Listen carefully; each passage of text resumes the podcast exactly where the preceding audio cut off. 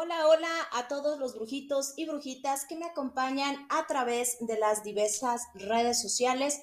Hola a los que andan de este lado a través de Spotify. Esto lo estoy grabando también eh, para Spotify. Y hola a los que van a ver este video a través de YouTube. ¿Sale, vale? Ahora sí, vámonos a lo que nos truje, chencha.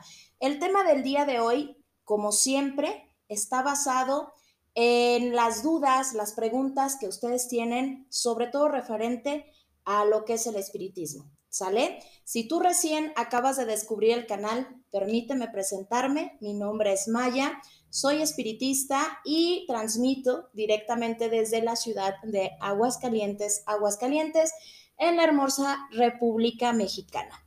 Si tú quieres contactarme para alguna lectura de tarot, misa espiritual, etcétera, etcétera, Contáctame desde el interior de la República al 449-552-3347. Si tú estás en el extranjero, lo que tienes que hacer es poner el signo de más, luego el número 52 y ahora sí, el número de teléfono 449-552-3347. Este episodio lo he titulado Preguntas y respuestas del espiritismo. Ahí les va. Ya hemos platicado en muchísimas ocasiones, si ustedes siguen mis diversas redes sociales en las que me encuentras como el espejo de Maya, ya sea TikTok, Facebook, Instagram, Spotify, YouTube, siempre me vas a encontrar como el espejo de Maya. Pero ya hemos platicado en esas plataformas un poquito de lo que es el espiritismo, de lo que son las bóvedas espirituales, etcétera, etcétera. Pero siguen llegando eh, dudas y preguntas. El día de hoy me voy a concentrar en la primera pregunta eh, de aquellas personas que me dicen, oye, me montaron mi bóveda o me montaste mi bóveda espiritual, me hiciste mi misa de investigación y todo estaba padrísimo. Yo podía sentir la energía de mis luces o de mis espíritus guías. Pero de unos días para acá, me siento en la bóveda y yo no siento la conexión con ellos, o no siento la energía. ¿Qué pasa? ¿Acaso ya se fueron? ¿Acaso ya no son mis espíritus guías? ¿No me están asistiendo? De esto vamos a platicar y de muchas otras cosas más en este episodio. Punto número uno referente a la pregunta. Es sumamente importante que podamos entender que nuestros espíritus o nuestro cuadro espiritual una vez que es designado para nosotros, una vez que ya lo tenemos conocido, Él siempre va a estar ahí, es decir, ese cuadro espiritual siempre va, a estar ahí, ellos, los espíritus. Hay personas que creen que al sentarnos en la bóveda espiritual, obligatoriamente debemos sentir esa corriente espiritual y montamos o, sentimos la conexión con todo esto que una media unidad siente. Yo no soy dueña de la verdad absoluta, pero a ver si te cachas tú con estos síntomas que regularmente se sienten cuando estamos frente a una bóveda espiritual. Se siente una especie de frío en la planta de nuestros pies, al menos yo así lo siento, Luego a veces hay un calor en la parte de la nuca, en la parte de la espalda, incluso un sudor, aun cuando a nuestros pies tengamos frío. Luego hay como una vibración en nuestro cuerpo, pero en la carnita por dentro, no por fuera, como si nuestras articulaciones y nuestros tendones estuvieran vibrando. Después, cuando vamos a montar, se siente muchas veces como una somnolencia, como una pesadez en tus ojitos y como que te desconectas. Pero no siempre debemos sentir así. De hecho, cuando ya tenemos más controlado la manera en que nuestros espíritus se comunican con nosotros o están con nosotros, en muchas ocasiones nos sentamos en nuestra bóveda espiritual y ya no sentimos este nerviosismo, este, estos calambritos, estos fríos. Y eso no quiere decir que nuestros espíritus ya no estén ahí o que se hayan ido, que se hayan desconectado. ellos siempre van a estar con nosotros. Es cierto que nuestro cuadro espiritual en algún momento puede cambiar y es cierto que nuestros espíritus pueden evolucionar, ¿ok?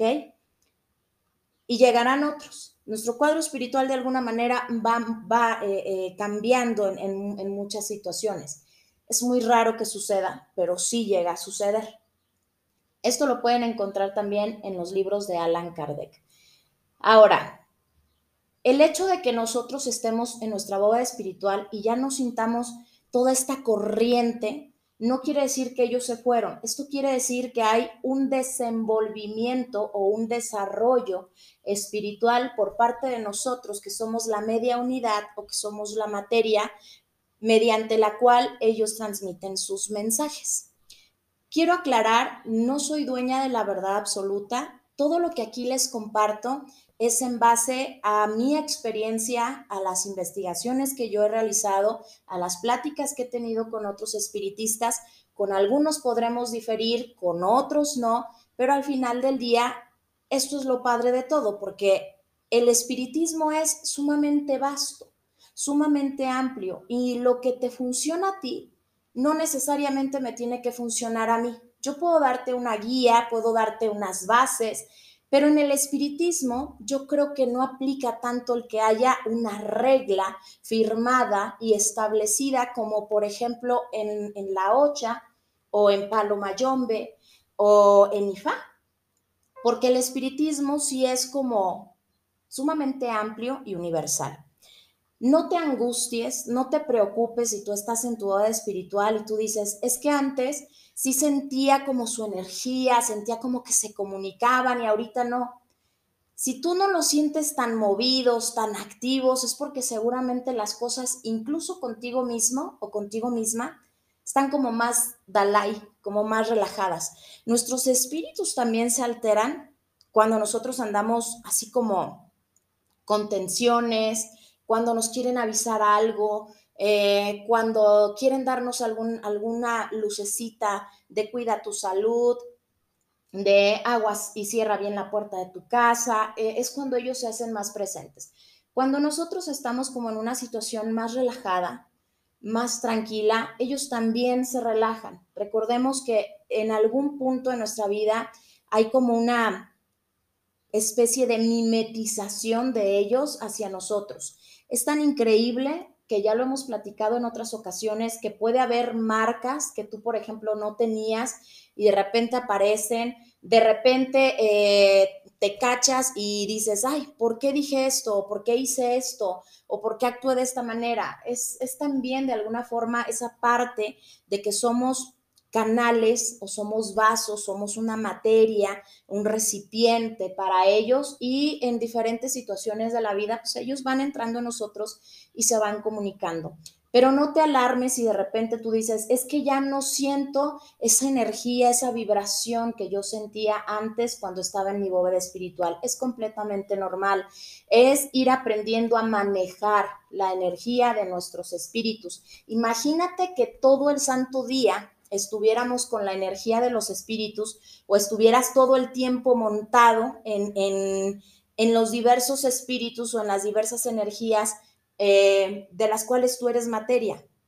Eso podría generarte incluso un daño en tu salud, en tus facultades eh, emocionales e incluso mentales. No aguantamos estar con la energía de los espíritus durante todo el día. Es por esto que incluso en las oraciones de Alan Kardec hay una frase que ya se las he repetido varias veces, eh, que dice más o menos así, darle a los mediums eh, la conciencia de la gravedad del acto que van a realizar.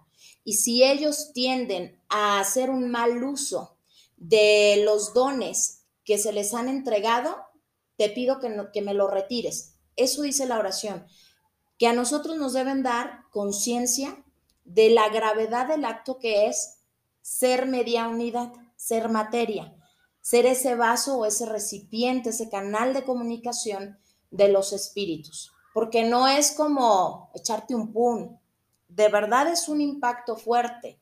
Entonces, si tú eres de los que son mega clavadotes y estás mañana, tarde y noche en la bóveda esperando que ellos siempre te den respuesta, y tienes poco que te montaron tu bóveda espiritual y estás en el camino del desarrollo espiritual, esto es como todo en la vida. No corras antes de caminar, vámonos paso a paso. No te desesperes porque te puedes incluso enfermar. Si de repente ellos no responden como te respondían al principio, porque muchas personas creen que el espíritu está obligado a respondernos en cualquier momento y no es así. Muchas personas creen también que a veces el espíritu siempre eh, te va a hablar eh, de, una manera eh, pues muy material, ¿no? Por ejemplo, cuando ya tenemos el fundamento de los muñecos, que ya están cargados los muñecos espirituales, pensamos que se van a mover como la Chucky y Anabel, ¿no? Una cosa así como Chucky y Anabel y te van a decir, ah, fíjate que esto, fíjate que el otro. No es tanto así, no es que suceda tanto así. Eh, sí hay movimientos, sí hay situaciones especiales con este tipo de muñecos cuando están bien fundamentados, cuando están eh, hechos eh, con la carga que, que ellos están pidiendo. Pero si tú de repente sientes que hay mucha calma en tu bóveda espiritual, que no hay movimientos, que no hay nada, esto no significa que tus espíritus o que tus luces no estén ahí significa que están también en reposo, significa que también ellos están viendo, bueno, a ver cómo vamos evolucionando, bla, bla, bla, pero ellos siempre van contigo porque son parte de tu cuadro guía espiritual. O sea, no es como que tú te salgas ah, de tu casa y ellos se queden ahí, ellos siempre van contigo y han ido contigo desde antes que te hicieran tu misa de investigación espiritual, ellos ya estaban ahí, solamente te los dieron a conocer. Entonces, conserva la calma, Aquí es mucho de utilizar la lógica también. Por ejemplo, si yo tengo eh, un sanador, vamos a decirlo de esta manera, y yo quiero invocar a mi sanador, bueno, pues me siento en mi bóveda, hago mis oraciones, mis rezos, mis cantos, bla, bla, bla, y me pongo a hablarle a ese sanador, oye, fulano de tal, si ya me dieron el nombre en, su, en la misa de investigación, si ya tengo sus datos, oye, fulano de tal, fíjate que yo este, quiero platicar contigo, bla, bla, bla. Yo les digo, trátenos como sus mejores compañeros de trabajo, como sus mejores amigos. Para mí son mis jefes. Yo así los veo. Yo soy una empleada de ellos, pero son los mejores patrones que me pudieron haber tocado. Es el mejor equipo de trabajo que yo puedo tener. De la misma manera les digo a ustedes, no se claven tanto. Si un día dicen, es que siento que no, no me están respondiendo como yo quiero, bueno, aparte de hacer oración, en tu, en tu misa de investigación, bueno, pues seguramente eh, sabes qué cosas le agradaban o, qué podías ponerles, a lo mejor ponles una bebida, siéntate a, purear con el tabaco, eh, cámbiale las flores, porque no a todos les gustan las flores blancas. Yo sé que mucha gente me dice, no, es que en la bóveda solamente flores blancas, perdón, pero yo tengo un espíritu que a mí me dijo, a mí no todo el tiempo me pongas flores, yo quiero que de vez en cuando haya hierbas, hierbas eh, del campo, silvestres, entonces luego ahí ando cortando las que salen en el jardín de mi casa, en la banqueta, etcétera, y esas le pongo y se ponen bien contentos. Pero no te desesperes si tú sientes que tus espíritus no te están respondiendo. Créeme que te van a responder y que siempre van a estar ahí, pero que al igual que los orillas, etcétera, etcétera, ellos no te van a cumplir caprichos, ¿ok? Y para trabajar con ellos, eh, no es como de, ya tengo mi bóveda, y al mes yo ya quiero ponerlos en friega y yo ya los quiero poner a hacer circo, maroma, teatro, malabares, eh, tragafuego y todo al mismo tiempo.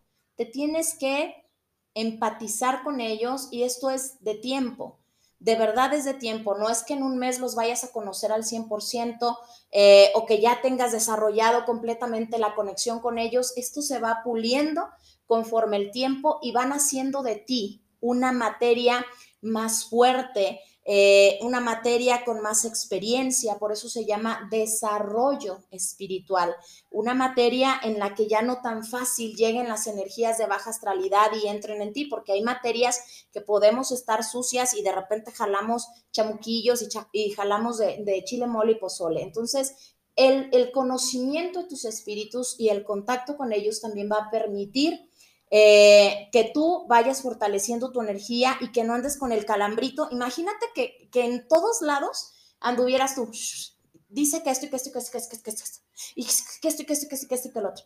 No, o sea, no es así porque también eres un ser humano y también vas a tener tu vivencia y tus experiencias como ser humano y tus espíritus no son un escudo protector, ni un chaleco antibalas, ni un blindaje, ni una nada. Ellos te pueden prevenir de muchas cosas, pero siempre van a dejar que tú vivas lo que tienes que vivir porque tienes pactos hechos desde antes de nacer. Entonces, habrá situaciones con las que ellos te pueden ayudar y habrá situaciones en las que te digan, aquí estoy para sobarte el chipote, te aplaudimos, te echamos porras, te vamos a levantar de esto, pero esta experiencia la tienes que vivir.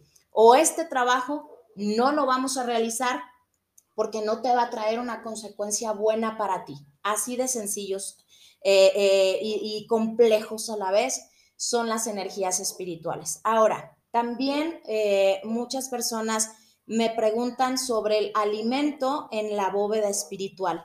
Desde mi aprendizaje, quiero ser sumamente respetuosa, yo no le pongo alimento sobre la bóveda espiritual. A mí me enseñaron a ponérselo en un rinconcito eh, frente a la, bóveda espiritual, frente a la mesa del lado derecho, eh, encerrado en un, en un semicírculo, ponerle sus bebidas ahí y ahí mismo en el suelo ponerle su ofrenda.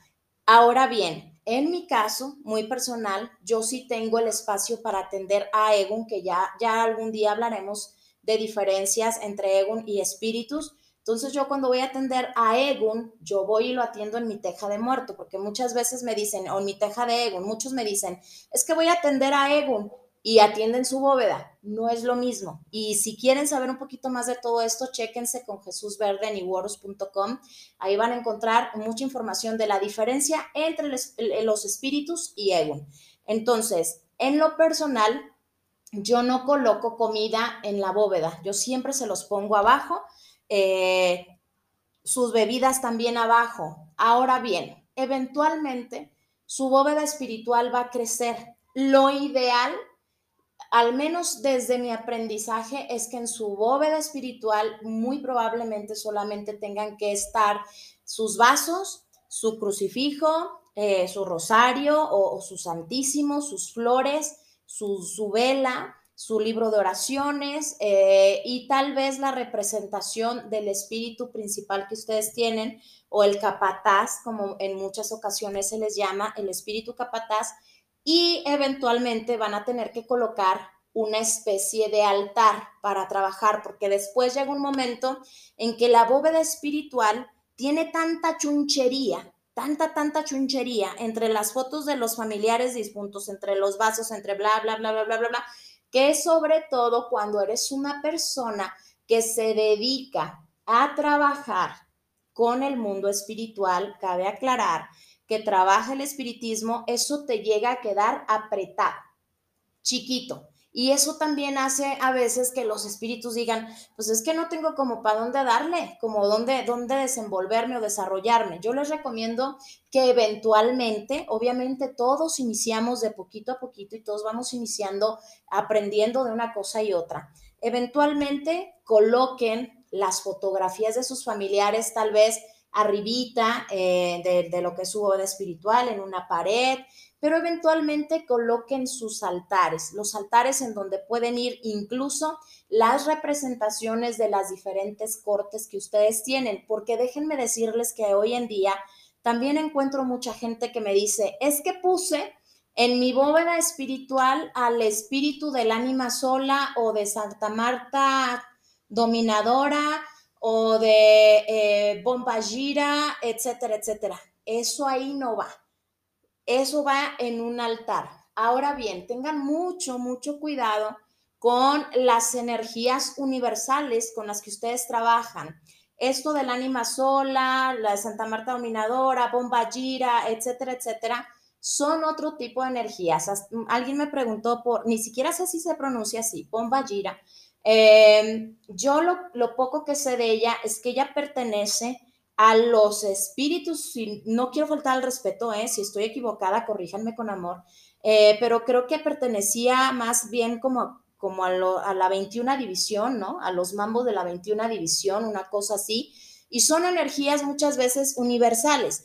Con todo el respeto lo digo también para la gente de Venezuela, este, en la bóveda espiritual, pues no necesariamente van a poner al negro Felipe, no necesariamente en la bóveda espiritual van a poner a María Leonza. Eh, eh, ellos van en el altar, porque son energías universales. Es lo mismo, por ejemplo, eh, como con las siete potencias africanas. ¿Qué quiere decir espíritus universales? Que todos los podemos tener y todos los podemos invocar y todos podemos trabajar con ellos. Los tuyos, los tuyos, los tuyos, los que se te bajan en una misa de investigación espiritual, esos ya son otro rollo, ¿ok?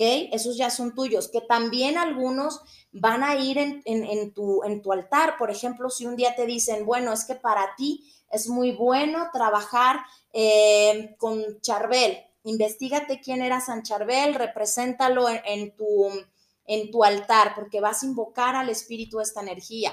O quién fue Santo Santiago. Entonces, échate un clavado, investiga la vida de Santo Santiago. No, pues que tienes que tener uno. Toda esta información te la van a ir dando en una misa de investigación espiritual. Entonces, mucho cuidado con lo que van agregando a su bóveda espiritual. Yo sé que hay mucha gente que tiene mucha sabiduría, que son personas que ya de años atrás han trabajado con espíritus o con Palomayombe o con la Ocha, etcétera, etcétera, y muy probablemente digan, bueno, pues esta chiflada que me anda platicando a mí, si yo masco chicle, hago bombitas y como cacahuates al mismo tiempo, pues qué padre, qué bueno, ojalá que nunca le vayan a dar al violín por darle al violón y que las cosas no se les vayan a complicar. Por mucha sabiduría que ustedes tengan, siempre es bueno, si les acaban de montar su bóveda espiritual hace un mes, dos meses, que se la lleven tranquila. Se los digo por experiencia propia. Ahora bien, dentro del espiritismo cruzado, que es el espiritismo cubano, vamos a llamarlo de esa manera, hay una fusión inevitable digamos, de un em, sincretismo espiritual, vamos a llamarlo de esta manera, en donde va muy mezclado, obviamente, con los rezos católicos, con hacer misas católicas, eh, con ir a visitar al difunto, rezarles rosarios, etcétera, etcétera, etcétera. En muchas ocasiones, eh, por ejemplo, en el espiritismo venezolano, y si estoy equivocada, por favor, corríjanme con afecto, los que sepan de esto, tienen como que sus deidades o como que sus espíritus, por decirlo de alguna forma, más em, tradicionales o más de su país. Eh, el, eh, el, negro Felipe, el indio Guayquipuro, etcétera, etcétera. Ni siquiera lo sé pronunciar porque no estoy clavada ahí.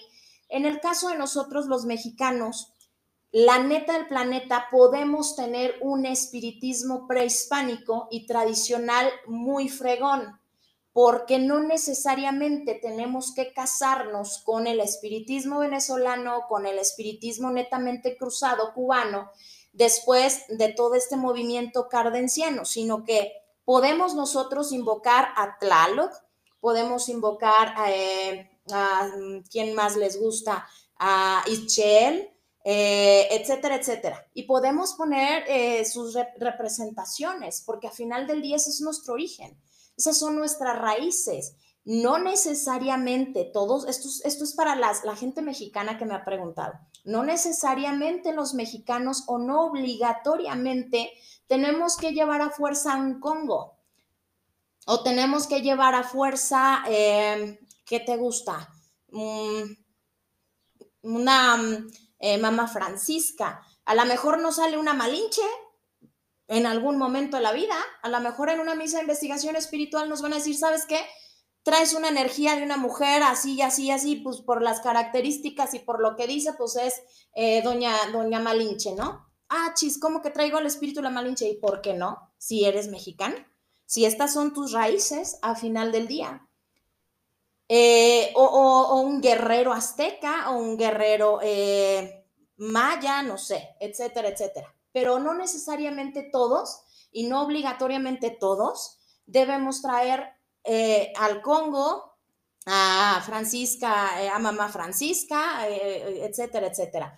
Porque esto es muy variante, es sumamente cambiante. Por eso les digo que en el espiritismo, desde mi punto de vista, no hay una regla necesariamente establecida porque los chinos tienen su propio cuadro espiritual, es muy amplio, es muy vasto, tienen otro tipo de cultura, otro tipo de, conexión espiritual. Eh, si nos vamos a la India, eh, tienen otro tipo de conexión espiritual y son muy espirituales, son sumamente espirituales y grandes espiritistas, los, los gurús, eh, todo este rollo. Si nos venimos hacia acá, hacia México, pues también tenemos una amplitud. Entonces, no podemos encasillar o encuadernar al espiritismo en un solo librito, ¿ok? Sí son las bases, sí, qué padre, pero hay que utilizar también mucho nuestra cabecita loca y, nuestra lógica eh, para sacar nuestras propias conclusiones. Ojalá que varias de sus preguntas hayan quedado suficientemente claras. Si tú estás pasando por una situación en donde dices, no tengo una conexión con mi cuadro espiritual, estoy preocupado, ¿qué hago?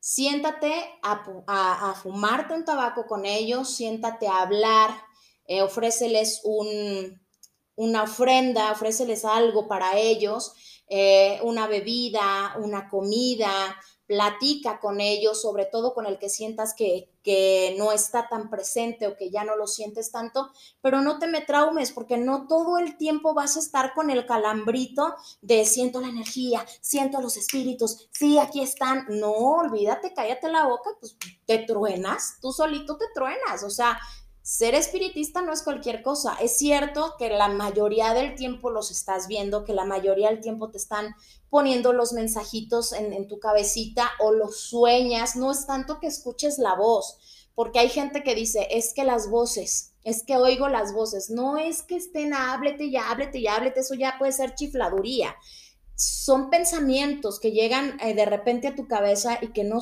no sabes el por qué pero que tienes la certeza que si haces esa mezcla o que si preparas esto de tal manera, eso va a funcionar. Lo haces y púngala, la pegas y funciona. En muchas ocasiones no puedes descansar por las noches, estás muy inquieto y tu cabeza está toda, todo el tiempo como viendo imágenes y, y letras de esto lo voy a hacer por esto, por esto, por esto, por esto. Ahora, ya les he explicado que no obligatoriamente todos los espiritistas tienen que montar. Existen diferentes tipos de espiritismo. Está la clariaudiencia, que son esos como zumbiditos que de repente sentimos. Hay personas que sí tienen eso, eso muy desarrollado y que no padecen de ninguna enfermedad mental, que sí escuchan esa vocecilla o sí tienen esa capacidad de escuchar los pasos, los murmullos, etcétera hay otros que son clarividentes, que pueden ver incluso los espíritus o que pueden ver muy claramente lo que va a suceder con una persona, etcétera, etcétera. Hay otros tantos que escriben, escriben y escriben y escriben y escriben todo lo que les va llegando y son muy certeros. Hay otros que dibujan. Eh, el conocimiento eh, está repartido, los dones están repartidos. No todos los espiritistas funcionamos de la misma manera esa es mi forma de, ver el espiritismo, esa es mi forma de pensar. Si estoy equivocada, no lo sé. A mí me ha funcionado así el asunto. Yo hasta el día de hoy así me he manejado. Es como una mezcla muy padre em, de, un poquito de aquí, un poquito de allá, otro poquito de allá y otro poquito lo que yo he sentido, porque no ha habido eh, exactamente una guía conmigo. Entonces, tranquilo, tranquila, si sientes que tus espíritus no están ahí, no necesariamente significa que se hayan ido. Simple y sencillamente tal vez están tranquilos, pero tú vas a notar que ellos están ahí cuando te sientes hacer un trabajo y el trabajo pegue y funcione.